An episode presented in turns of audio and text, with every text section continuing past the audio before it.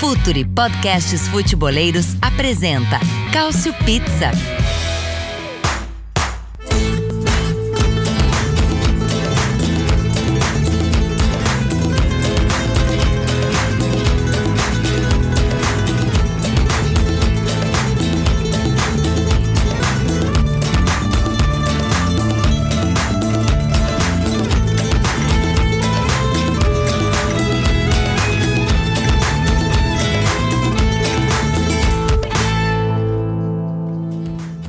Olá, sejam todos bem-vindos a mais uma edição do Cautio Pizza. Eu sou Anderson Moura e gostaria de dar boas-vindas a todos. Tem muita gente acompanhando o Cautio Pizza agora, né? A Itália foi campeã da Euro recentemente, então vem chegando uma galera. Outros já não devem estar mais com a gente, já que Cristiano Ronaldo saiu da Juventus, mas nesse vai e vem, nesse entra e sai, Gostaria de agradecer a todos que já acompanharam, que acompanham e também, por que não, os que vão acompanhar o Cautio Pizza nessa nova temporada que se inicia, temporada 2021-2022. Vamos falar inclusive dos grupos dos italianos nas competições europeias, na Liga dos Campeões, na Copa da UEFA, ou se você preferir, na Liga Europa, é porque eu sou antigo, acabei de denunciar um pouco minha idade aqui, e também na Conference League. Além disso, a gente vai falar um pouco sobre a seleção italiana que voltou a campo, né? Depois da conquista da Euro já citada por mim aqui, fez dois bons jogos, mas eu não vou entrar muito mais a fundo porque a gente vai falar mais sobre esses dois jogos contra a Suíça e contra a Lituânia. Inclusive, a gente está gravando pouco depois do apito final de Itália e Lituânia, mas é claro que eu não estou sozinho nessa. E antes da gente começar e antes de eu apresentar meus convidados, o Futuro tem um recado para você. Fala, futeboleiros, tudo bem? Eu espero que vocês estejam gostando do episódio de hoje. Mas antes de seguirmos com esse bate-papo, eu quero fazer um convite para vocês. Se você quiser receber conteúdo exclusivo no site, ter acesso às matérias fechadas, vai lá na aba Club e faça parte do Futuri Club por apenas 12 reais mensais ou até mesmo em planos semestrais com desconto ou até mesmo anuais. Você ainda vai ter direito a desconto nos cursos do Futuri. Então, fique ligado. Além disso, eu quero lembrar para vocês que esse episódio também tem o apoio do Futuri Pro, o departamento de análise e mercado do Futuri. Seu time gasta menos dinheiro e ganha mais jogos. Para mais informações, mande um e-mail para comercial@futre.com.br. Recado dado, palavra foi difundida aqui, então não custa nada reforçar. apoia.se barra Futuri tem muito conteúdo bacana, não é só sobre futebol italiano, temos conteúdos de todas as ligas. Temos também parceiros aqui hoje que também têm um Apoia-se, então além do apoia.se barra futuro, a gente vai fazer jabá de outros apoia-se aqui, mas isso fica para daqui a pouquinho. Vamos primeiro dar as boas-vindas a quem vem comigo fazer essa edição de número 78 hoje, começando sempre pelo meu braço direito, esse que está sempre aqui do meu lado, está sempre comigo, Caio Bittencourt. Um dos convidados, quando chegou, perguntou se tá tudo tranquilo. Eu falei, pô, a gente tá gravando um podcast de futebol italiano, a Itália acabou de enfiar 5 a 0 se, se não tiver tranquilo, a exigência é muito grande. Tá tudo tranquilo, Caio? Olá a todos, tudo tranquilo depois de, de, de certa forma, uma tempestade contra a Bulgária ali, uma tempestade de gols perdidos, veio a tempestade de gols feitos contra a Lituânia. E ainda compensou com o empate da Suíça com, com a Irlanda do Norte, deu uma equilibrada nas coisas. Mas temos muito a discutir sobre a Azul, temos muito a discutir sobre os grupos europeus e até sobre outros assuntos, outros craques vindo aí. Tem, tem também. Isso aí eu acabei nem, nem citando no comecinho, mas teve uma transferência para fechar a janela na Itália que realmente, olha, eu quase caí da cadeira quando vi. Mas antes da gente falar um pouco mais sobre isso, dar boas-vindas também ao nosso Nelson Oliveira, editor-chefe da Cautiopédia. Tudo tranquilo também, Nelson? E aí, galera? Tudo tranquilo. Acho que também, como o Caio falou, não tem muito como não não tá tranquilo com a, com a Itália agora, né? São seis pontos de vantagem para a Suíça, embora a Suíça tenha dois jogos a menos.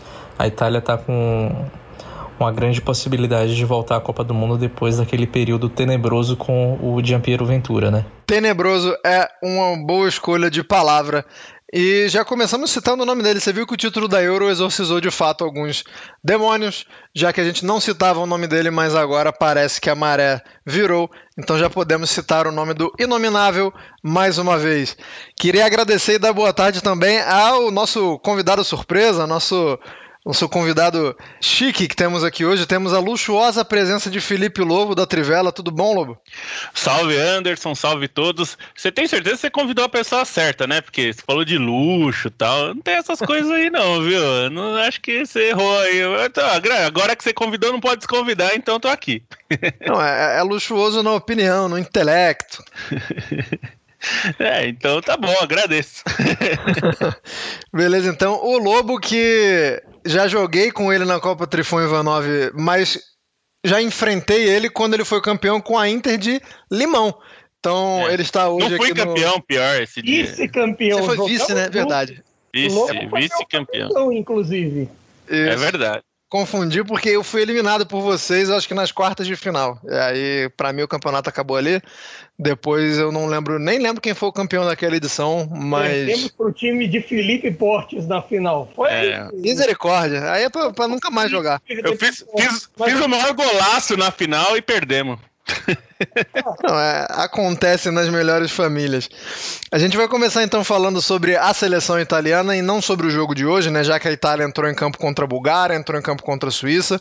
É, vou começando é, a jogar. Vou, vou, fazer um bolo, tá? Esses dois jogos anteriores. É, o empate da Bulgária e o empate contra a Suíça, vou, vou tratar com uma coisa só. E vou jogar para você, Nelson, porque é, quando empata com a Bulgária, tem ali muito do, do, muitas reclamações dos gols perdidos. Depois, o empate contra a Suíça é, beira ali a, a, a, preocupação, né? Começa a pairar ali um negócio de, pô, a gente acabou de ganhar euro e, e, e já vai passar por um novo deserto, um novo calvário. Então, como é que foi esse, esses dois empates aí, tendo em vista de que a, a Itália estava muito otimista, né? Até antes desses dois jogos. É verdade. É, agora, eu achei, achei que foram empates um pouco episódicos, assim, por problemas que a, a, Itália já tinha mostrado antes, né, na verdade. Mesmo durante a Euro, eram questões no ataque que a gente já via que não funcionava. Desde antes da Euro, na verdade. Na Euro isso também ficou evidente que o, o sistema de jogo da Itália não combina com o, o futebol do Immobile, né? O, o Immobile ele tem muita dificuldade na seleção, embora seja um, um baita atacante, né? Acho difícil é, a gente é, falar do, do, do Immobile sem, sem reconhecer a qualidade dele, não é qualquer um que, que, que faz coisas como ele fez, né? Enfim, é o maior artilheiro da, de uma edição da Série A, é, tá aí pronto para se, se tornar o maior artilheiro da história da Lazio. E, enfim, tá entre os maiores atacantes, é, os maiores artilheiros da, da, da, história do campeonato também. E tem ainda lenha para queimar e chegar a posições ainda maiores na, na classificação de artilheiros da, da, da, história do campeonato, né? Porém, no, no, no, no sistema de jogo do, do Mantini, o Immobile ele simplesmente parece um outro jogador, né? Ele simplesmente desaparece, começa a errar bastante e fica muito difícil até defender, né? Porque a, a gente vai falar melhor sobre isso depois, mas a diferença de qualidade entre a Lituânia e a Bulgária não é tão grande, né? E você vê que com o, o, o Ken e o, e o Raspador, a Itália fez um outro jogo em termos de movimentação ofensiva, né? Assim, na verdade, a, qualidade da, entre de, de, de a, o nível entre de Bulgária e, e, Lituânia é muito parecido, né? São muitos jogadores de até da terceira divisão da, da Itália tem na, na, na Lituânia também tem na Bulgária da terceira da segunda divisão, então assim, fica. Acho que ficou muito evidente que a Itália não conseguiu pontuar mais porque perdeu gols e, e boa parte disso tem a ver com o desempenho do Immobile. Tem bastante. É, inclusive, você, como você falou, a gente vai falar mais sobre essa briga no ataque especificamente, mas Caio, eu queria jogar para você é, a semana não, né? As últimas semanas da vida do Jorginho, né? O Jorginho é premiado, é, recebe prêmio da UEFA de melhor jogador. Aí depois, é, lembrando que ele já tinha perdido um pênalti na Eurocopa, ele vai e perde um contra a Suíça e hoje ele é capitão. É, é, é um, um, fato muito significativo, né? tem um significado histórico essa, essa faixa de capitão do Jorginho hoje. É, o, o, Nelson até acaba colocando no Twitter da Cautiopédia a última vez que isso tinha acontecido, se eu não me engano, em 1968. Depois o Nelson pode me corrigir se eu estiver errado.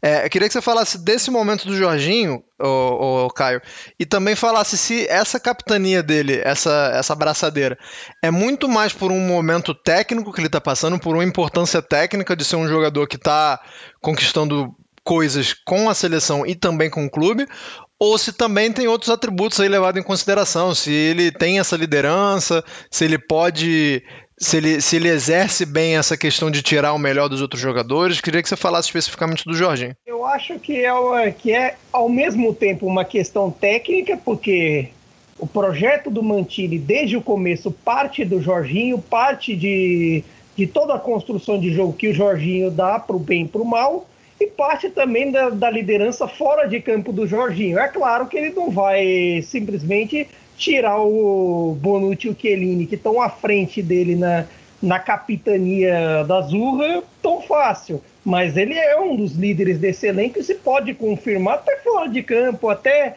é, nessa, nessas coisas de redes sociais, nessas coisas é, demonstradas nos, do, nos docs que fizeram do título da Euro, o quão importante é ele fora de campo para esse elenco, o quão importante é ele como um dos líderes. Então é um processo de certa forma natural, mesmo que o mesmo que as atuações anteriores do Jorginho não tivessem sido boas, porque teve o pênalti perdido contra a Suíça, bem verdade que assim é raro ele perder pênalti, mas acontece e teve também no jogo contra a Bulgária que ele que perdeu a bola. Tá certo que ele não foi o maior vilão do lance ali para mim no gol da Bulgária, que ali o Florenzi deixou uma avenida incrível naquele lance, mas ele quem perdeu a bola que propiciou o contra-ataque búlgaro. Vale dar um, dar um desconto e a partida dele contra a Lituânia foi muito digna, muito valeu até de ser uma mini redenção. Vale, vale. E eu errei por oito anos, tá? Acabei de ver aqui a informação correta. A última vez que, que um jogador não nascido na bota tinha usado a braçadeira tinha sido em 1960. Falei 68, mas 1960. Informação trazida pelo Twitter da Cautiopédia. Se você não segue, vá seguir. O último tinha sido o Miguel Montuori.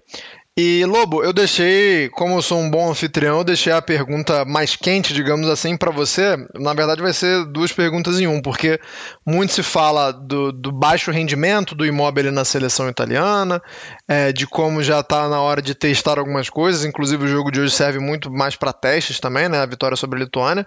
É, se não é cedo demais para prever já esse duelo, para já cravar que existe um duelo, uma briga entre raspador e pelo imóvel, é, já não é cedo demais para a gente esquecer o Belote, certo? Porque assim, se a gente já está discutindo que o Raspador ele chega para brigar com, com o imóvel que é o titular, o, o bonde passou pro Belotti e já era, né? Esse, esse já tá claramente fora da briga, né? Então eu queria que você falasse do Belotti, se, se você concorda comigo que esse aí já, já se perdeu, e como é que você vê esse começo de briga entre Raspador e Imóvel, o que, que um tem a oferecer que o outro não tem, por que, que a gente está cogitando um Raspador, se o Imóvel tem a experiência, se o Imóvel tem um alto número de gols.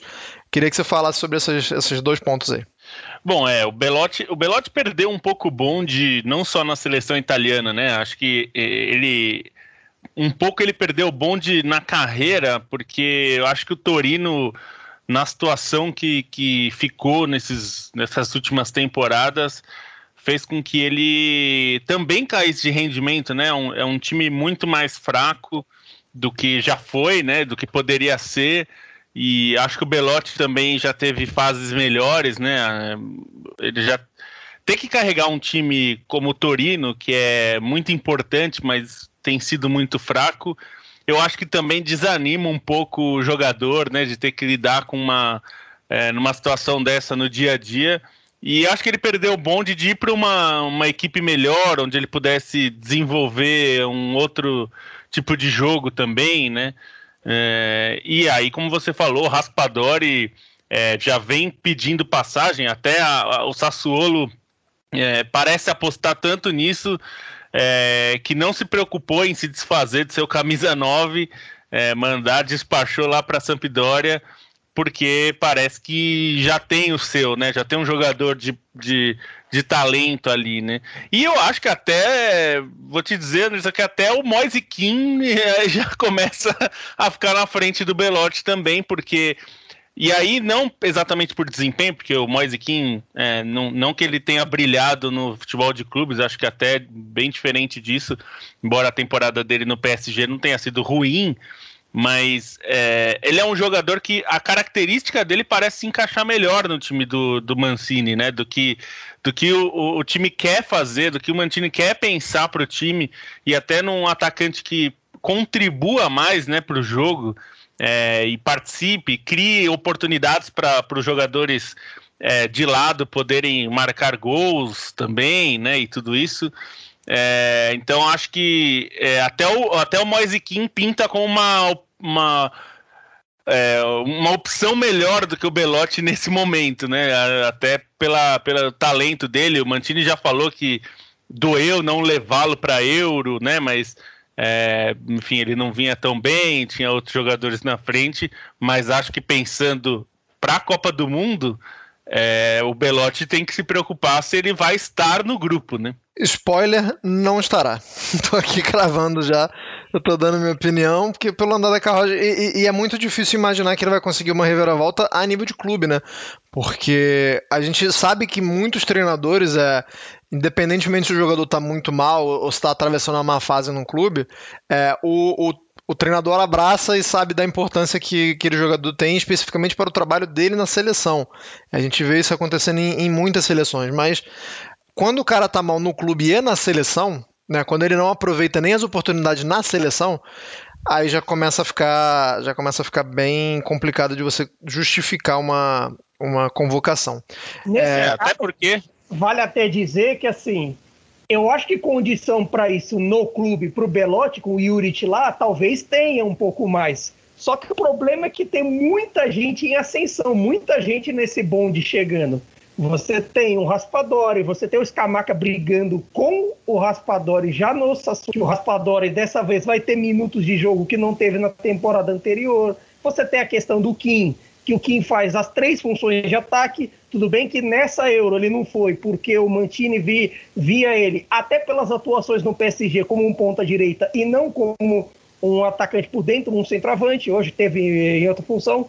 E, ne, e nesse aspecto, onde pode passar para o Belotti um, um, um pouco mais. E só uma temporada dele a nível do, das que ele já fez no passado de vinte e tantos gols, algo, algo assim, pode fazer com que o Belotti volte a se colocar bem na briga. Que eu acho até difícil, considerando que Raspadori estará num contexto de jogo no Sassuolo semelhante ao da seleção. Immobile agora, mesmo com os problemas tendo em vista no passado que ele jogava no 3-5-2 do Inzaghi, era um jeito diferente de se jogar e tinha problemas com o 4-3-3, agora ele está tá tendo que se, é, se adaptar ao 4-3-3 do Sarri. Então, teoricamente, é de se esperar que o Immobile possa melhorar também na seleção, já que uma parte do jogo do Mantini também foi assim construída pensando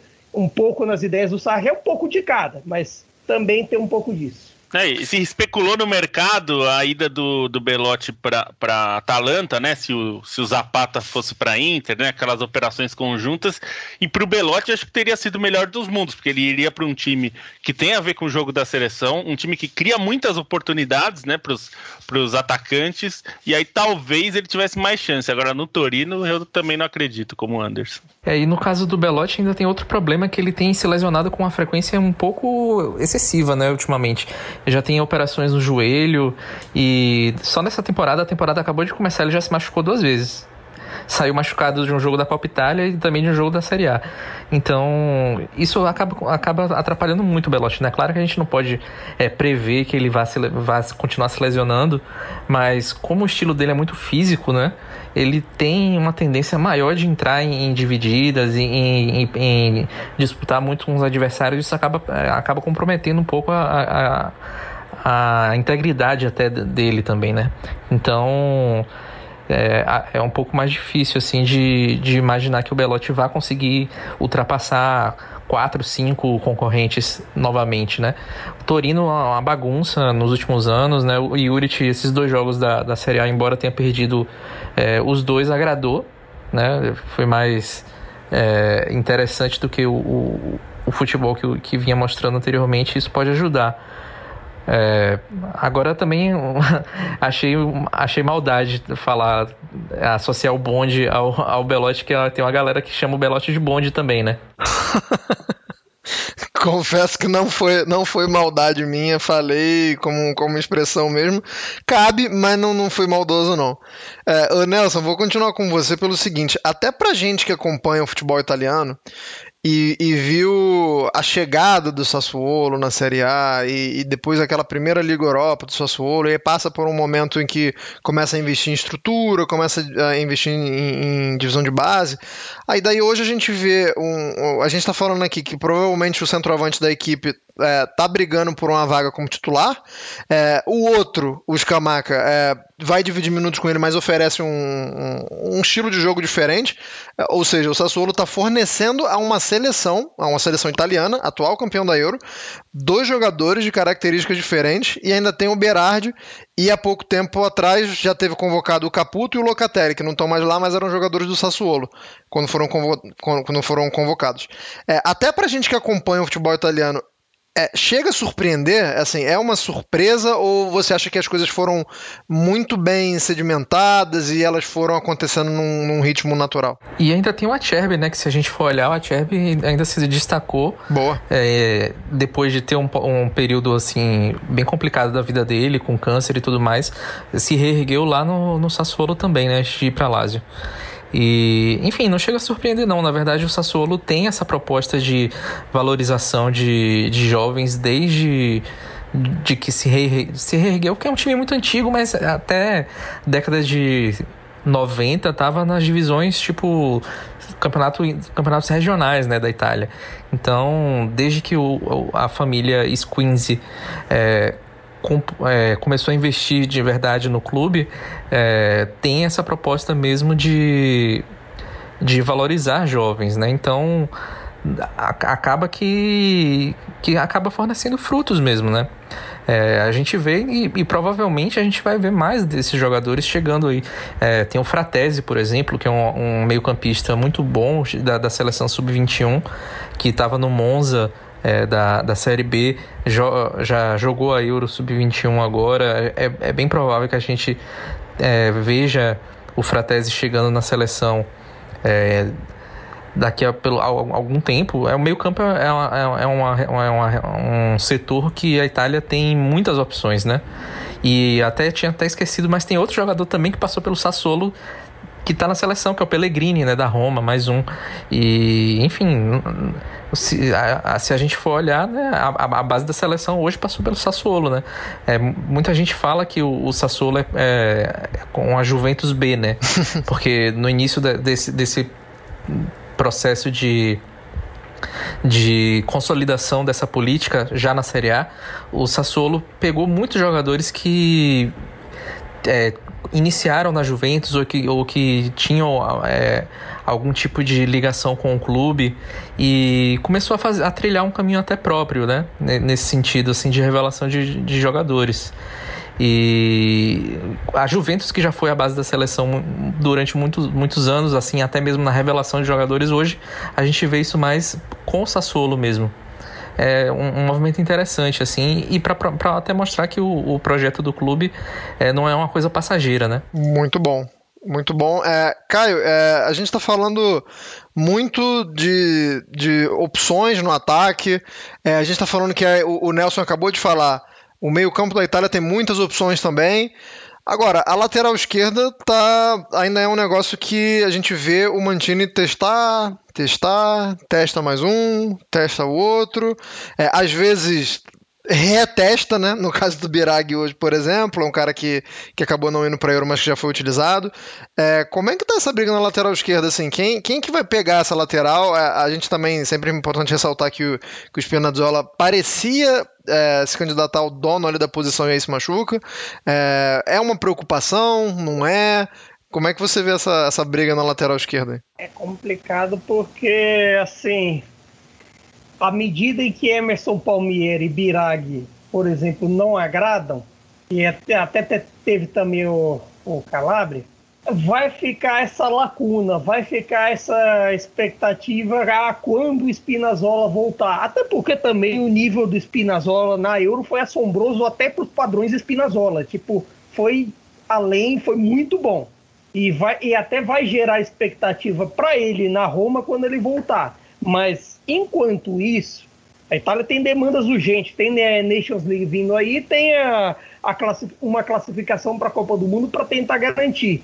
E nesse, e nesse aspecto todo, acho que por enquanto o Emerson está na frente, até por, por já ter vivido a reta final da Euro, já ter alguma conexão maior com o sistema de jogo já aplicado pelo Mantini, até pelo auxílio ao ensino, pelo auxílio ao estilo de jogo é, que tem sido feito desde a Euro, mas ao mesmo tempo não é uma, uma posição em que você olha e ah, tá feito. Essa que essa ninguém tira, uma camisa de titular que ninguém tira. Não. À medida que alguém crescer nessa posição ao longo da Série A ou até mesmo alguém despontar em outras ligas, como é o caso do próprio Emerson Palmieri no Lyon, é, essa posição vai estar tá, pode ser preenchida. O Emerson tem a camisa de titular nesse momento, mas não é algo que ninguém tira. É, tá, tá longe disso, inclusive. É, Lobo, pra gente fechar esse, esse tema seleção, é, é, um tema seleção porque fez dois gols hoje, mas também é, é um tema seleção barra Juventus, que foi essa, essa volta do Kim, essa revigorada, né? Importante pro jogador também, é, que pese a qualidade da Lituânia, voltar a fazer dois gols, porque precisa se provar em uma temporada é, que não, não, não tende a ser fácil na Juventus, né? Para ele, é, individualmente, e, e, como um todo para a Juventus também. É, qual é o nível de expectativa, Lobo, que, que a gente pode ver, que a gente pode, inclusive, é, ser algo justo com o Moisequim na Juventus, porque tem que saber o que, que ele pode oferecer, né? Para que, que ele foi contratado e, e o que, que, é justo se cobrar dele também, né? Diante de um momento que está longe de ser dos melhores na Juventus. Que que você, como é que você acha que vai ser a temporada do Keane e, e o, que, que, o que, que é justo cobrar dele?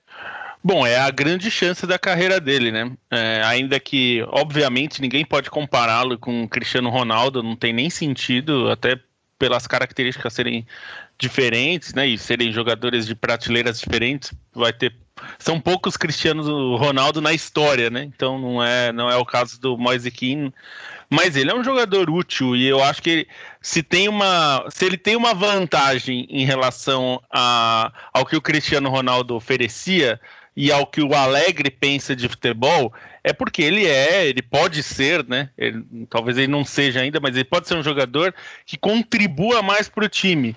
É, e eu acho que um pouco disso ele teve que aprender no PSG, até para poder jogar, né? Tem que se dedicar mais ao time, porque obviamente é, as estrelas lá eram outras. E, e, acho que ele tem capacidade de, de brigar, inclusive pela posição ali na frente. É, eu acho que até eu confiaria mais no potencial do Moise King do que no Morata, por exemplo, que eu acho que é um jogador irregular, embora ele tenha um trabalho ali que todo técnico gosta, né? Um, é um jogador que é, o maior destaque dele é justamente trabalhar pelo time.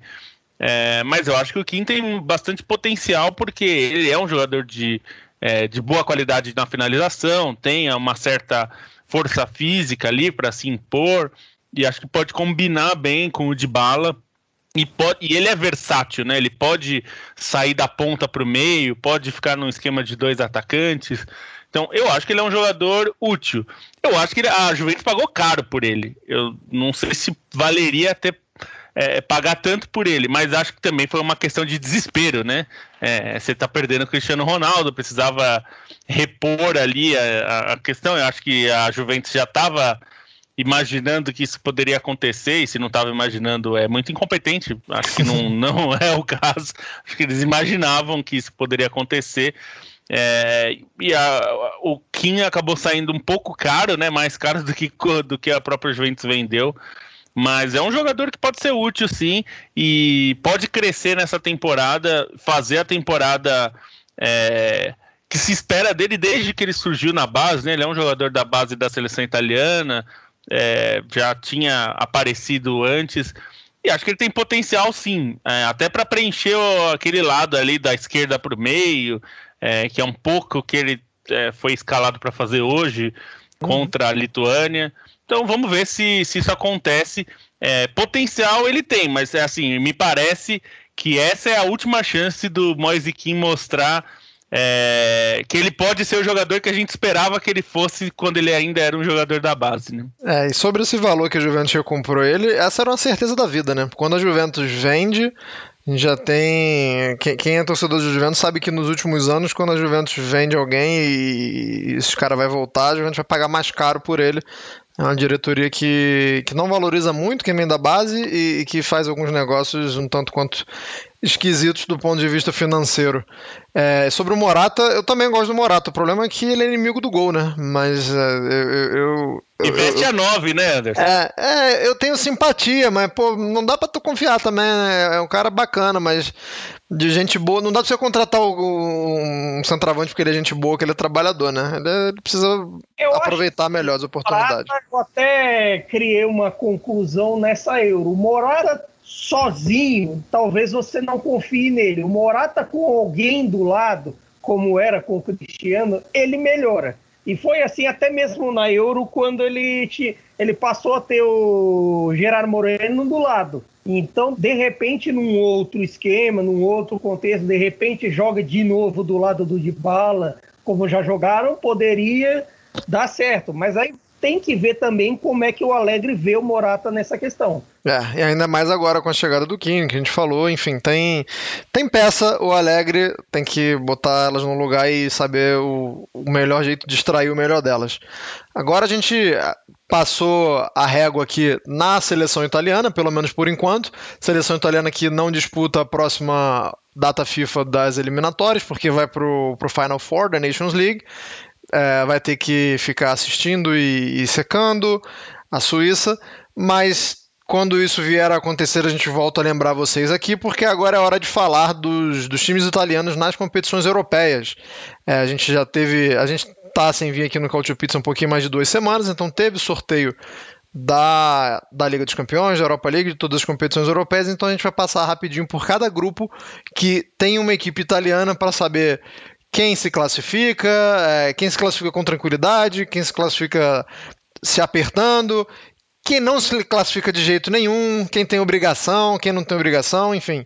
É, vamos começar pela Liga dos Campeões. Vou jogar o primeiro para o Nelson já, porque no grupo B não dá para dizer que o Milan teve sorte no sorteio, né? Não dá para dizer que foi um sorteio muito tranquilo, porque caiu no grupo B o Milan com o Atlético de Madrid, o Liverpool e o Porto. Inclusive, muito bacana de ver quantos títulos europeus tem esse grupo, né? Muitos, muitos títulos com o Liverpool, com o Porto e com o Milan, né? O Atlético de Madrid não, não colabora muito para essa conta, mas é o atual campeão espanhol, é uma equipe que vem disputando finais europeias aí nos últimos anos. Nelson, o que, que dá para o Milan querer nesse grupo, assim? Uma Europa League é, é ok, é, o foco tem que ser nessa segunda vaga na, na para avançar na Liga dos Campeões. É, quarto lugar é uma vergonha, não é porque o clube está voltando a disputar a Liga dos Campeões depois de muito tempo. É, como, é que, como é que você vê aí o, o planejamento do Milan para esse grupo B? Olha, eu acho que o objetivo principal do Milan aí é competir, tentar competir. O posicionamento aí, acho que pode dar qualquer coisa, né? É, Claro que Atlético e Liverpool são favoritos, mas eu digo qualquer coisa no sentido de que qualquer tropeço aí de algum dos times favoritos muda pode mudar completamente a história do grupo, né? E não vejo que se o Milan ficar em quarto seria uma vergonha, por exemplo. É, afinal, o Milan é pote 4, né? Então o, vive a mesma história da Inter quando, quando voltou à Champions League. No início vai começar pegando um grupo difícil mesmo. Não tem o que fazer. É, a não ser que tenha muita sorte no, no, no sorteio, que, por exemplo, é, algum time é, de, de, campeão que fique como cabeça de chave seja desmontado e, e chegue bem mais enfraquecido na, na temporada é, posterior para dar uma equilibrada no grupo é muito difícil é, conseguir um grupo fácil. Então, é, eu acho que para o Milan é, é isso, tem que competir, tem que fazer esses jogadores que o time tem pegarem a experiência é, europeia, né, de jogos continentais, de jogos pegados, que, o, que essa galera do, do, do Milan, esse elenco, não tem, né? Você vê que tem muitos jogadores muito novos ali, esses caras têm que pegar uma casca. Então eu acho que o, o Milan tem que focar principalmente na competição. É, em ganhar essa experiência. Se for eliminado de cara e não, não pegar nem Liga Europa, tem a, tem a Série A para tentar novamente se classificar, que eu acho que o foco do Milan é voltar à Champions League. É, tem que ser esse foco.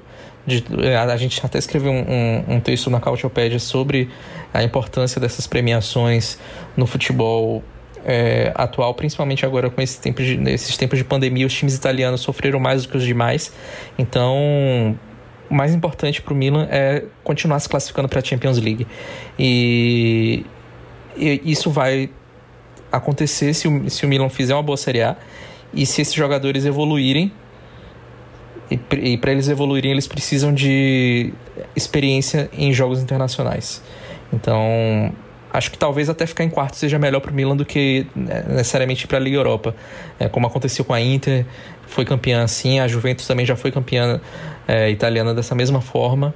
E, enfim, é, acho uma vida dura, a vida dura para o Milan e, e, o importante aí vai ser é, esse, esse, teste mesmo nesse grupo bem, bem complicado. É, inclusive, é, a gente fala muito Atlético de Madrid Liverpool, Atlético de Madrid Liverpool, fica focando no campeão espanhol, no Liverpool, que foi campeão da Liga dos Campeões há pouco tempo, e nada, nada diz pra gente que o Milan também não vai perder ponto contra o Porto, né? É, a gente também tem que colocar o pezinho no chão, a gente, como acompanha o futebol italiano, e saber que hoje e talvez esteja é em igualdade de condição. Que consiga. A Juventus é, diga. A Juventus Exatamente. De era, ser era o que eu ia puxar agora. Era e, o que eu ia puxar agora. Não, não, ia ser, a, não ia ser nenhuma surpresa. E a Roma na temporada anterior também caiu pro Porto, né? Pois Ou é. seja, assim, ou seja, tá, é um tá feio. que tudo pode acontecer. Que assim, o Liverpool também de certa forma, em um outro grupo passava, chegou a passar aperto. O Atlético de Madrid não tem nem quatro anos que já rodou em grupo da morte com o Karabag. E aí dali saiu o campeão da Europa League. Então é de se esperar qualquer coisa. Mas para o Milan, fundamentalmente, é meio que aquela coisa do é caminhando que se faz o caminho. Porque até pensando num coeficiente UEFA lá na frente, você tem que ir ganhando jogo, ir passando de fase, é, cria casca, ganha pontuação e você sai dessa maldição que é o pote 4. E aí você consegue, é, assim, pegar pote 3, pote 2, pote 1 se você ganhar o escudeto que é uma benção. É pegar pote 2, é, você só pega grupo da morte se você for o Napoli mesmo.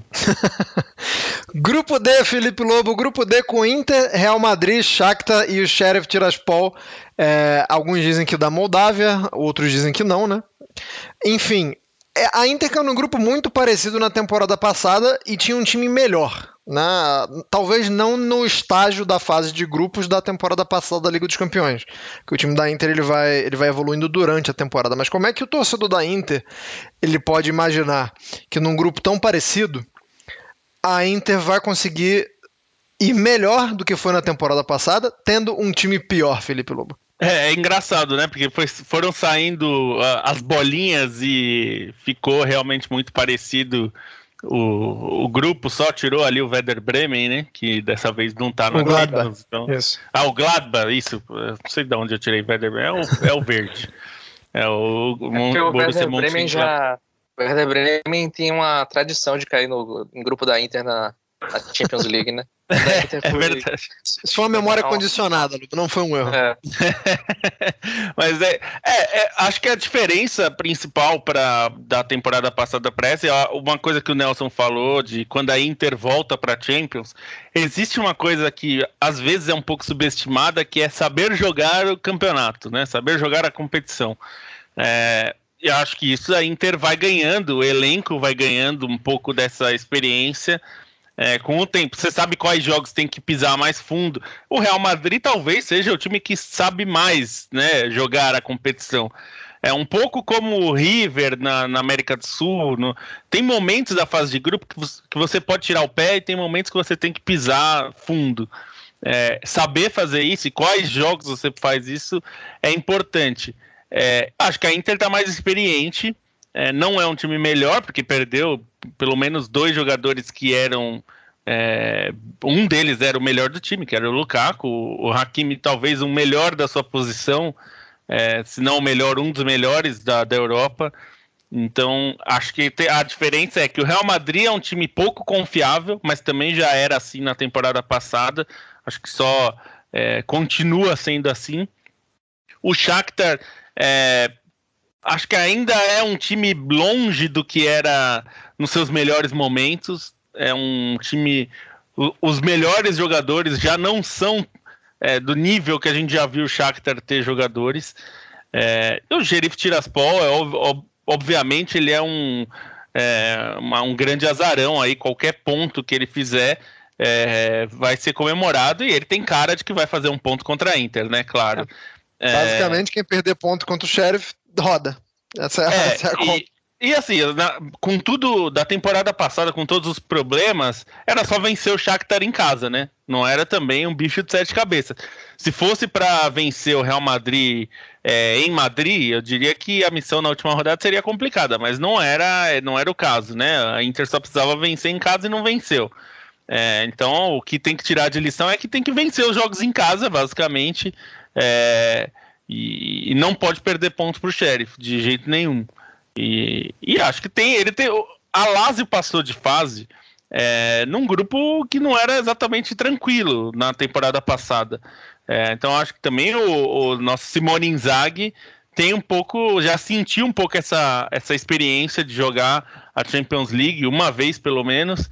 É, já que o Antônio Conte, embora seja um técnico experiente, ele é péssimo na Champions League, né? O histórico dele é muito ruim nessa competição.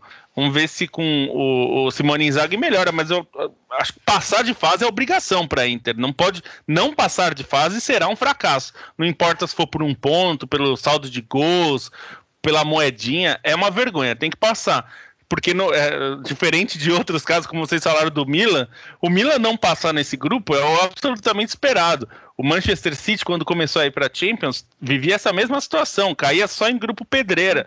Borussia Dortmund, quando voltou depois de muito tempo afastado, também só caía em grupo casca grossa. E aí o time tem que ir ganhando experiência, continuar. É o que o Nelson falou. Você tem que estar tá lá todo ano, porque aí você vai ganhando experiência, vai ganhando pontos, vai conquistando vitórias importantes. E também acho que se for para ser eliminado, é melhor ficar na primeira fase, porque cair para a Liga Europa, é, a gente já viu que vira uma questão ali. Então, para Inter, tem que passar de fase. As oitavas de final em diante, aí pode ser que, dependendo do adversário tal, não é um problema. E acho que a Inter não é um time para ir além das quartas, a não ser que dê uma sorte muito grande né, na, nos adversários. Também não acho que é um time que não vai ter nível para chegar na, na, semifinal. Mas se chegar nas quartas de final, acho que já é um bom trabalho, é um bom passo para um time que só chega na fase de grupos, né? E outra Isso. coisa, ia pegar meio mal para essa diretoria, para esse grupo Sunin, se a quarta vez seguida a Inter fosse eliminada dos grupos, que já teve 18-19, aquele empate com o PSV em San Siro, 19-20, aquele empate com, com o Slavia em San Siro também.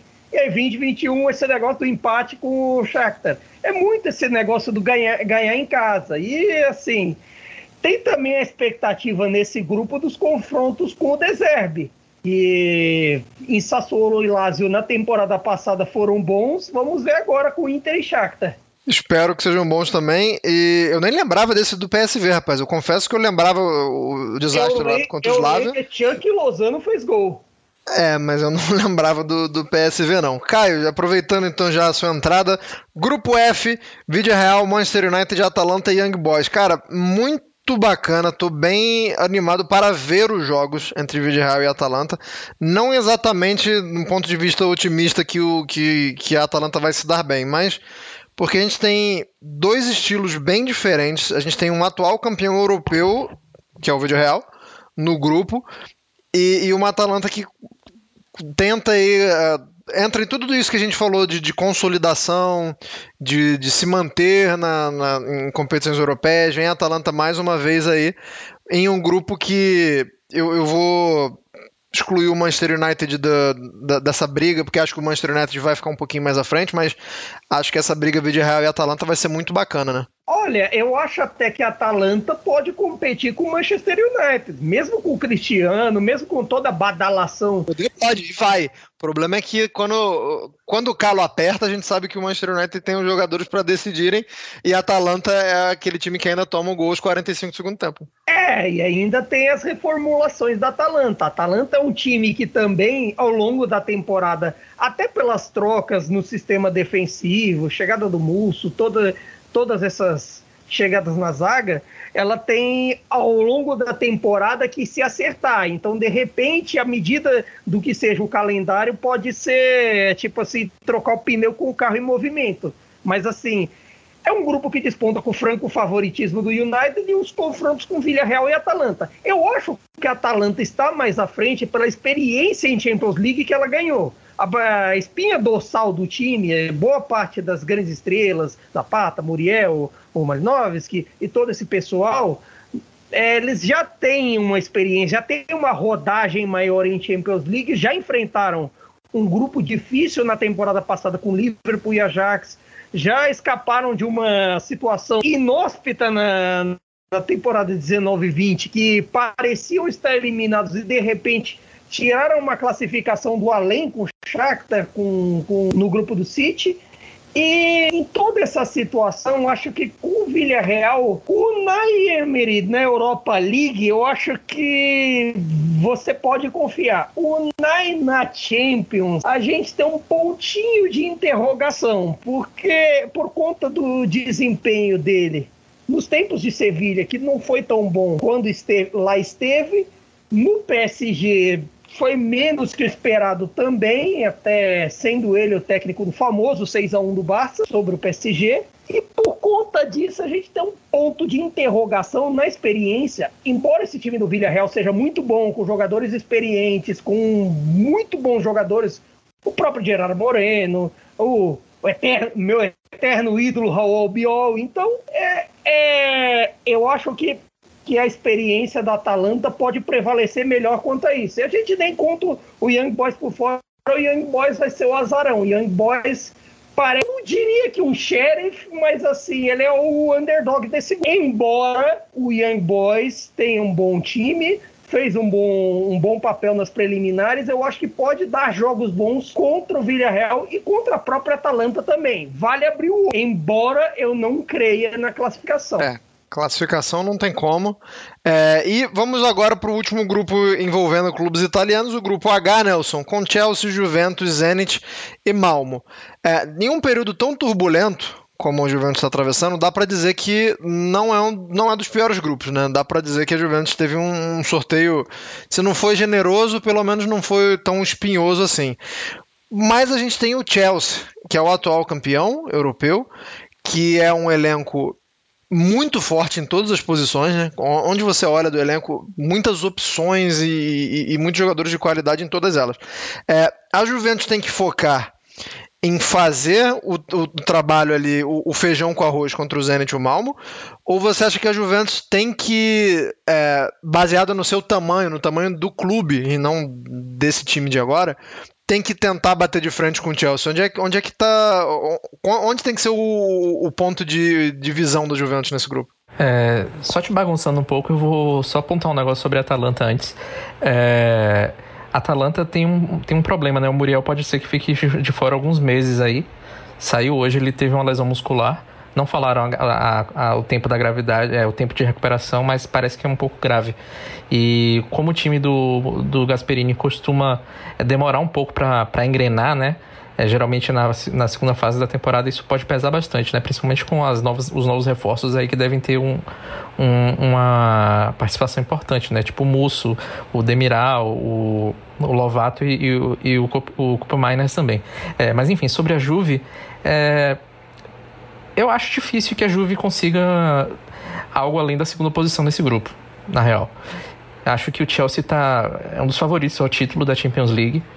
O Chelsea e o PSG eu vejo assim os dois times à frente dos demais nesse momento, em termos de elenco e, e, e o e no caso do Chelsea, principalmente também porque o Tuchel, apesar de ele ainda estar tá, é, há pouco tempo no cargo, já tem um, um trabalho que deu entregou resultados muito rapidamente, não só em termos de, obviamente, do título da Champions League, mas de forma de jogar também. Então acho difícil a Juventus competir com o Chelsea pela primeira posição do grupo. Acho que tem a obrigação de tentar, mas eu não vejo é, como é, que, não acho que vai ter sucesso nessa tentativa. Eu acho que se ganhar em casa já é um, um, grande passo, assim, se conseguir ganhar do Chelsea em casa. Mas o fato de provavelmente, na minha opinião, ficar na segunda posição do grupo é, deve complicar bastante né, o, o caminho da, da, da, Juventus aí pela frente na Champions League. É, pegar um, um, primeiro colocado aí que seja um, um primeiro colocado de peso é, pode pegar, por exemplo, sei lá, o Bayern de Munique, pode pegar o, o próprio PSG ou o Manchester City, né? Então, eu eu vejo com acho na verdade é uma Champions League difícil para os italianos, né? É uma Champions League que na verdade tem se tornado cada vez mais difícil para times que não têm dinheiro. A, a, Juventus não se encaixa exatamente no, no quesito não tem dinheiro, mas em comparação a, a aos, aos super ricos é, PSG, o, próprio Chelsea, Manchester City fica um degrau abaixo, né? Então acho muito difícil a gente conseguir ver é, nesse modelo de Champions League atual times é, passando da, da, da, das quartas de final, é, times italianos, no caso, a não ser que tenha, a não ser que tenha é, confrontos muito favoráveis na, por causa do sorteio na, no mata-mata, né? Ou, ou, ou desfavoráveis para outros times, né? E eu acho que a Juventus vai pecar nisso. É, mas o histórico da Juventus recente é tão ruim que não precisa ser um gigante, né, para eliminar a Juventus. Esse, acho que esse é um, um, ponto a ressaltar também. Digamos que a Juventus pegue o primeiro colocado do grupo que tem o Sporting de Portugal e Dortmund, por exemplo. Qualquer um dos dois, baseado no, no que a Juventus fez nos últimos anos, poderia eliminar a Juventus. É, na verdade tem sido exatamente assim, né? Perdeu para Ajax, Lyon e, e Porto, né, nas últimas três Champions League. Tá, então, todos os grupos com italianos da Liga dos Campeões analisados, então agora a gente vai para página do lado, a gente vai para a Europa League, porque temos o Napoli no grupo C, Caio Bittencourt, com Leicester, Spartak Moscou e o Legia Varsóvia. É, é inegável que o confronto ali é, a, a, briga pela, pela primeira colocação vai ser com o Leicester. Mas o quanto te preocupa, como, como torcedor napolitano, essas viagens, né? Para enfrentar Spartak, para enfrentar Legia. É, já, vai, já, o, já vai ter alguns jogos, por exemplo, ali é, 9 de dezembro. É, já, já pode estar um ambiente tanto quanto inóspito, né, para enfrentar essa galera lá do leste europeu. É, eu sei que o Leicester é o, o, grande alvo, mas o quanto é que o Spartak e o Legia te, te preocupam por, por outros aspectos que não sejam exatamente técnicos? A mudança da Europa League vale até dizer que deu uma, deu uma bela qualificada nos grupos em geral. Essa redução, essa coisa até a criação da Conference League deu, eh, fez algo bom para a Europa League, porque os grupos ficaram bem bons. Não apenas o do Napoli, vamos discutir o da Lazio logo mais, mas assim, é um grupo bem equilibrado. Claro, você tem o Napoli e o Leicester como favoritos. Curiosamente, os dois barrados no baile, os dois, perder, os dois perderam suas vagas na Champions League na última rodada em suas ligas, por incompetência própria e outras questões. Mas assim, os dois despontam como favoritos em um contexto que vale dizer ser líder é o fundamental nessa primeira fase. Por quê? Porque você sendo líder, você evita agora o 32 avos. Você já se classifica para as oitavas de final diretamente da Europa League. Você evita os, o, o que os segundos colocados terão de enfrentar o pessoal que vem da Champions League, os terceiros colocados da Champions League. E além disso, em fevereiro você vai ter as quintas-feiras livres. O que num contexto como que o Napoli teve na temporada passada, com os problemas de elenco, com todas essas questões de lesões que continuam a afetar o Napoli, que segue tendo problemas com lesões, teve com o Lobotka, teve com o Merê, teve, teve outros problemas a resolver e, pelo visto, não ter, é, continuar atendo ao longo da temporada, para o Napoli, que na temporada passada é, chegou aí para Granada, para o confronto de ida, no Los Carmines, em que perdeu por 2 a 0 cheio de desfalques, é, tendo que convocar jogador da base às pressas para fazer o banco de reservas, pode ser fundamental garantir o primeiro lugar e garantir uma, um calendário em fevereiro mais tranquilo. Então, um calendário menos pesado, com menos sequência de jogos para poder seguir. Mas as, isso vale para o Napoli, vale para Lazio e até mesmo para Roma na Conference League. De que forma os três vão, vão, vão para cima na Europa League e na Conference League, em vez de ir com tudo no campeonato? Porque fica essa coisa de, de Europa League não é tão vantajosa, Conference não é tão vantajosa, e às vezes acabam deixando meio de lado em meio à busca eterna por ir para Champions, ir para Champions, ir para Champions. Porque ir para Champions, até pelo contexto em que o Nelson falou, lá atrás, tipo, da, tipo, da distância dos italianos pro super ricos da Premier League, PSG, Bayern, Madrid e até o, o ex-rico, dá para chamar de ex-rico, Barcelona, é, fica meio complicado competir por contratações e a gente viu isso até nesse mercado, em que foi um mercado mais de vaca magra, vacas magras para todo mundo, a não ser a Roma, que teve esses aportes por conta da chegada dos novos donos do, do Dan Friedkin, mas quem não tem dinheiro não consegue competir. O problema, você só consegue dinheiro estando na Champions League. E até por conta disso eu reclamo um pouco dessa distribuição errônea de dinheiro para a Europa League. Mas é um grupo que desponta com o Napoli e Leicester com muito, muito favoritismo, mas cabe abrir o olho para Spartak Moscou e Legia Varsóvia. O Legia já tem uma experiência boa na Europa League, já vem jogando bem, já vem tendo alguns resultados, e o Spartak sempre tem a, a distância de Moscou, a tradição internacional do Spartak Moscou e pode conseguir alguma coisa. Tá, então análise completinha. Pedir uma coisa, você entregou três ou quatro, assim que eu gosto. Grupo E, Felipe Lobo tem Lazio, outro russo, né, o Lokomotiv de Moscou, o Marseille e o Galatasaray. Parece um grupo mais equilibrado, mas não tem exatamente uma equipe do mesmo nível do Leicester, como tem o Napoli. Né? O Napoli vai enfrentar um time é, mais forte, digamos assim, porém não, não existe um desequilíbrio ali nesse grupo da Lazio entre, entre Marcelo e Galatasaray. Acho que está todo mundo ali num, num, num estágio de trabalho.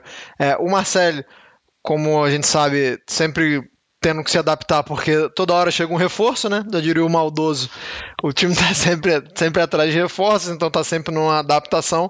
E o Galatasaray vem de uma temporada tida como negativa na Turquia, tentando aí se recolocar entre as maiores equipes turcas, Lobo. É, é um grupo, eu diria que é o grupo das torcidas, né? É, são quatro times de, de muita participação das suas torcidas, né? Lazio, Lokomotiv Moscou, Olympique de Marseille, Galatasaray. É, a gente não sabe como vai estar o, né, a liberação em cada um deles ao longo desse semestre todo, é, mas a gente vai, vai ter algum elemento de torcida, né? Ainda que reduzido nesses estádios. É, acho que esse é um fator que poderia ajudar ali os times, né? Porque são times que conseguem ter essa, é, essa força de arquibancada que é muito forte. A gente já viu o Timo Werner ficar até zonzo lá quando joga na Turquia, né? A Turquia é um país que as torcidas, no caso dos, dos três grandes, né? Claro, participam bastante. É, acho que a Lazio tem todas as condições de, de ser a primeira colocada desse grupo é, no papel, o Olympique de Marseille é o time mais forte. É, é, um time que foi muito instável na temporada passada, mas também teve um trabalho quebrado, né? O, o São Paulo chegou no meio. Essa temporada é, tende a ser um pouco menos acidentada para os marcelenses. Vamos ver como vai, é, como o time vai se desenvolver. É, Galatasaray se enfraqueceu um pouco, né? Até pela crise financeira, o time cortou muitos custos, entre eles do Falcão Garcia, que foi bem cortado, porque embora ele tivesse uma média boa de gols, o salário era realmente muito alto, né? E a Turquia tem um regime fiscal muito favorável a estrangeiros, né? Aos talentos estrangeiros, o que explica em parte também os jogadores irem muito para lá. É, e acho que é um, é um grupo que tende a ser difícil é, mas que a Lazio me parece um time pronto para enfrentar esse desafio e brigar para ficar em primeiro lugar e conseguir, como o Caio falou, ficar em primeiro lugar nesse modelo de disputa é muito vantajoso, né? Porque você já elimina uma fase ali de disputa que e o que no calendário apertado é sempre importante, ainda mais para a temporada para essa temporada que é, enfim, já tem, um, já, já tem uma preocupação, porque a Copa do Mundo o ano que vem é no fim do ano, né? Então, talvez a temporada que vem já tenha que começar um pouquinho mais cedo para tentar adiantar alguma coisa. Enfim, então acho que é importante de qualquer forma a Lazio conseguir ficar em primeiro e acho que tem condições para isso. A Lazio é um time que é, acho, aproveitaria muito um título de Liga Europa. Seria muito importante para o time da Lazio. Lembrando que o Sarri ganhou com o Chelsea, né? Que era um time mais forte, mais rico. Mas ah, tem que, tem que sonhar com isso, sim. É, num, eu sou sempre contra essa coisa de é, lutar numa frente só. Eu sei que é muito difícil lutar em duas, é, mas é importante para a Lazio também fazer uma boa campanha, mesmo que não acabe com o título é, ir até as fases decisivas já vai ser importante para o time, até para ganhar experiência também, aumenta a arrecadação, né? Cada fase que vai passando, você aumenta ali a bolsa de dinheiro que leva. Então, acho que é um time que é candidato a ir até o fim. Concordo com você que tem que, tem que sempre levar em consideração. Às vezes a pessoa fica tratando como prêmio de consolação, né? Participar de uma competição europeia. Pô, tem gente se matando para chegar nos campeonatos locais, querido. Vamos, vamos valorizar mais. Eu... Nelson Oliveira. Outra coisa, agora completando uma informação que eu não falei ali do, nos grupos da Europa League, animação para Spalletti e para Sarri. Agora o terceiro, o terceiro colocado dos grupos da Europa League vai para uma competição internacional. Tá certo, é a Conference League, mas é uma competição internacional. Nelson Oliveira, simplesmente Roma na Conference League. Roma no grupo C com Zorya Luhansk da Ucrânia, CSKA Sofia da Bulgária e o Bodo da Noruega. A gente sabe que o Mourinho tende a fazer exatamente o contrário do que eu e o Lobo estávamos falando aqui agora tende a menosprezar, tende a negligenciar esse tipo de competição. É, é importante para Roma? Não é? Não precisa realmente colocar muita importância nessa fase de grupo? O que, que, que, que o torcedor da Roma pode esperar e o que, que a galera que quer ver essa competição pela primeira vez pode esperar também, né? Porque se, se os principais times não querem disputar, fica difícil de assistir também, né? É, o curioso é que o, o Mourinho, na preliminar, né, que a Roma teve que jogar a preliminar, a preliminar foi contra o Trabzonspor e ele falou que era um jogo nível Champions League, né? E pelo menos na preliminar ele mostrou que não estava menosprezando a competição. Ora, Mas, ora, ora, hein? Mas de fato, o, a preliminar da Roma tende a, a, a, o jogo, o adversário tem mais peso do que do que os adversários que ela vai enfrentar no grupo, né? É, a Roma, pelo que mostrou até agora, é, é, é muito pouco tempo ainda para a gente avaliar, mas mostrou um futebol muito bom. E se levar 10% a sério, tende a passar o, o, o, o de fase invicta, né? É, não, não deve ter dificuldades nesse grupo, né? Se, se a, a divisão de times agora que gerou a Conference League deixou a, a, Liga Europa muito mais interessante do que era, né? Você vê que todos os grupos são muito equilibrados. Para mim, é, eu que gosto muito de história é, e fico pesquisando muito, muitos jogos antigos. É, a Copa UEFA antigamente não tinha fase de grupo, mas tinha muito duelo pau a pau, assim, que era, to era toda eliminatória a competição. É, a, até o, os anos 90, né? E era muito. Era tão valorizado, tão valorizado em termos de, de duelos, assim, o, peso dos duelos era, era tão grande quanto os, os, duelos da Champions League, né? Então, claro que a gente não chega a esse ponto agora, mas a gente tem muito mais. Eu, eu vejo a, a competição como mais interessante, mais imprevisível do que, a, do que a Champions League, né? E em termos de conference, já é diferente, né? É, ela tem mais cara da, da, do, que, do que vinha sendo a Europa League, né? Fora o grupo, o grupo E, que tem um grupo com Slavia Praga, Feyenoord, é, União Berlim e Maccabi Haifa, você vê grandes favoritos nos, outro, no, nos outros grupos todos, né? E a Roma é um deles. Então acredito que a Roma vai ter um, um, um mês de fevereiro tranquilo aí, sem, sem jogos, que vai passar direto para as oitavas de final da Conference. creio que Mourinho. É o mínimo que se espera, né? É, não, mas eu creio que Mourinho vai, vai precisar fazer, mostrar algum serviço porque a Roma não ganha nada faz tempo, né? É, o último título da, da Roma foi, se eu não me engano, a Copa Itália ou Supercopa de 2009. Se eu... Copa Itália 2008 e outra, a Roma é a única dos grandes que não tem título continental. Porque Exatamente, você... então... Ah, tipo, o Juve, Milan e Inter nem se fala, o Napoli tem a Europa League, Lazio tem Recopa, a finada Recopa, Fiorentina, acho que tem a finada Recopa, considerando a Fiorentina como grande, então tem esse detalhe. Não vamos mergulhar muito nesse assunto de quem a gente considera grande, senão é outro programa. a Sampdoria tem também, enfim, a Roma não tem, né? Então a Parma também tem vários. Então a Roma precisa mostrar serviço. A, seria um, um, um bom cartaz para essa nova diretoria, né? Que é, pôde investir, manteve alguns jogadores também. Então, e até para o próprio Mourinho, né? Que o Mourinho precisa também voltar a levantar uma taça, né? Eu acho que a Roma tem grandes possibilidades de ir para a Champions League, pelo que mostrou até agora e pelo que manteve, né? Pelo, pelo, pelo nível de competição que vai ter, a gente vai ter sete times brigando na Série A assim ferrenhamente. E só que ao mesmo tempo, acho que a Roma precisa valorizar, acho que é mais importante para a Roma valorizar a Conference League do que a Copa Itália, por exemplo. Eu acho que faz mais sentido para Roma fazer é, apostar as fichas nessa competição. Bom, boa, boa visão. Interessante, porque a Roma de fato é uma das equipes que sempre é, prioriza muito a Copa da Itália, né? Mas acho que uma, uma mudança seria bem-vinda mesmo. É que a Galera... Roma também tem uma coisa na Copa Itália, até fechando adendo, a Roma tem uma busca pela estrela. Ela tá com nove títulos. Se ela ganha mais um, se ela ganha a décima Copa essa temporada, por exemplo, ela pode bordar a estrela prateada de dez títulos da, da Copa Itália. E a busca pela décima estrela já vem de lá de trás. É, na época da, da famosa final de 2013 com a Lazio, o, der, o derby dos derbys, que a Lazio acabou ganhando, também tinha uma busca por essa estrela prateada e tal. Virou, é, é, é uma das obsessões paralelas romanistas, mas nessa altura o romanista só quer matar a sede de título.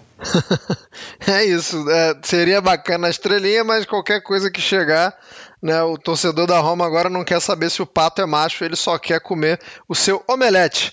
E é assim que a gente vai se despedindo, mas antes, é, eu, eu, só queria que vocês dessem dois tostões sobre a transferência do Ribéry para Salernitano. Já vou me despedindo de vocês aqui, mas nesse, nesse finalzinho eu queria que vocês falassem o que, que, é isso, né? O Ribéry é um cara gigante, assim.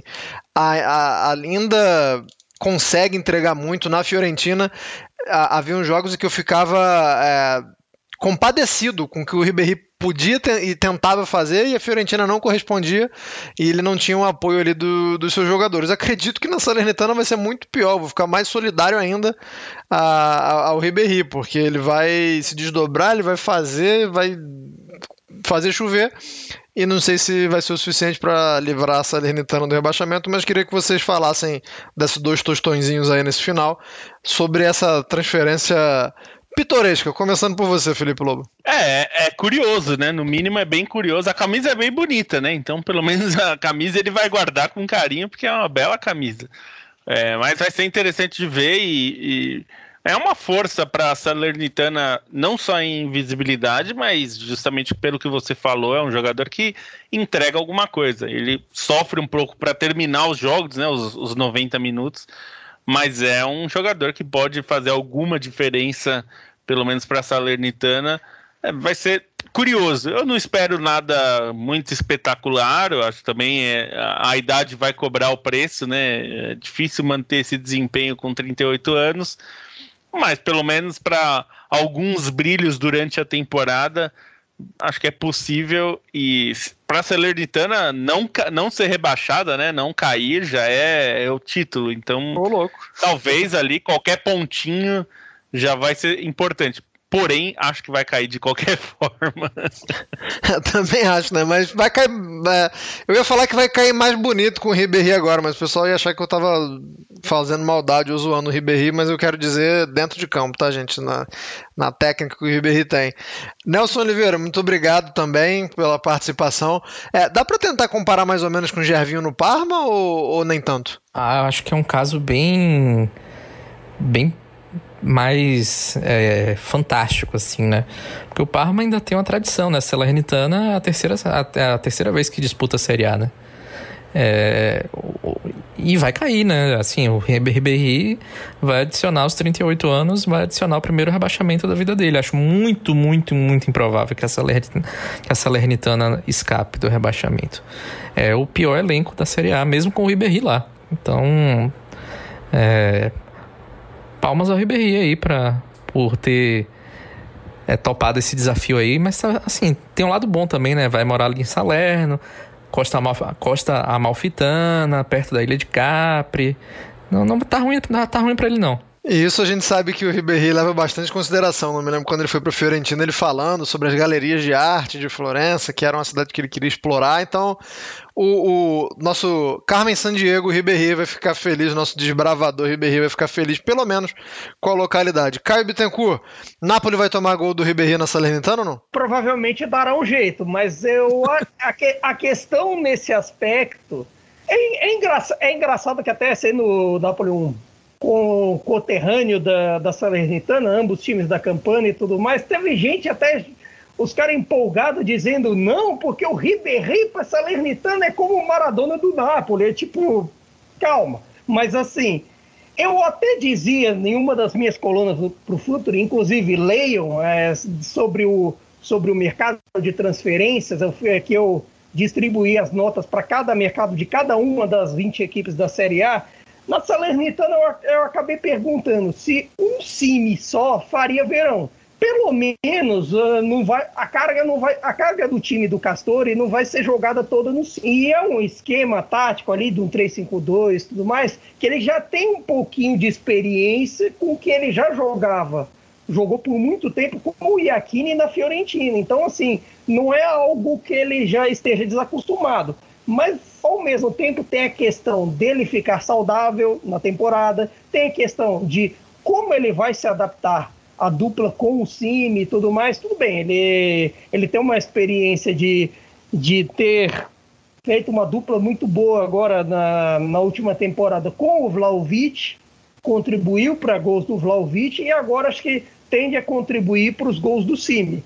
Agora, se isso vai fazer verão para a Salernitana, é uma pergunta que eu prefiro esperar. Eu não cravo o rebaixamento da Salernitana porque eu acho que assim esse campeonato tem bons concorrentes para queda, mas então por isso eu prefiro esperar. Um abraço a todos. Um abraço e você falou aí que precisa. Só pra. Pode falar, não, você pode falar.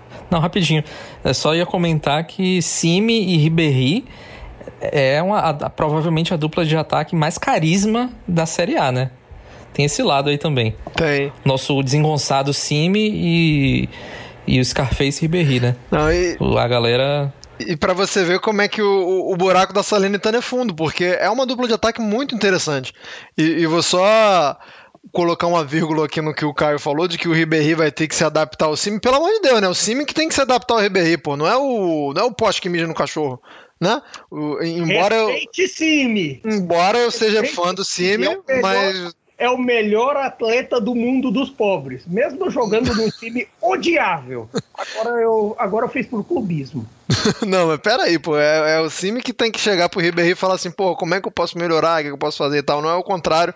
Assim a gente vai chegando ao fim aqui do, do Culture Pizza, agradecendo mais uma vez ao Felipe Lobo da Trivela. Quem ainda não conhece o trabalho da Trivela, pelo amor de Deus, não é possível que você não conheça o trabalho da Trivela, mas quem ainda não conhece, é, tem muita coisa, tem podcast, tem live, o site deles. Eu, por exemplo, é, gasto sempre minha hora de almoço lendo os textos da Trivela, até porque tem lá Leandro Stein, que é um dos melhores escritores de, de, de crônicas esportivas do Brasil. Tem Lobo, tem Bonsante, tem um Escudeiro também, é, tem algumas parcerias da Trivela, então, por favor, quem não conhece, chega lá para dar uma moral pro Lobo, que deu uma moral pra gente aqui. Agradecer também ao Nelson Oliveira. Também, por favor, sigam Cautiopédia. É, tem a loja da Cautiopédia também. É, no, no, começo do programa eu falei, tanto o Futuri, tanto a Cautiopédia quanto o Trivela tem o Apoia-se, então, por favor, dá para vocês fazerem uma grande compra, dá para fazer um grande acordo com o Supremo e com tudo, já faz, já vai lá no, no Apoia-se, já chega junto com o Futuri, com a Trivela e com a Cautiopedia. Beleza? Nos vemos no próximo Cautio Pizza, na edição de número 79. Até lá, arrivederci e tchau!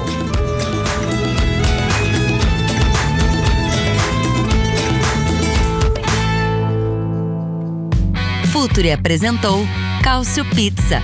Acesse www.futuri.com.br e pense o jogo.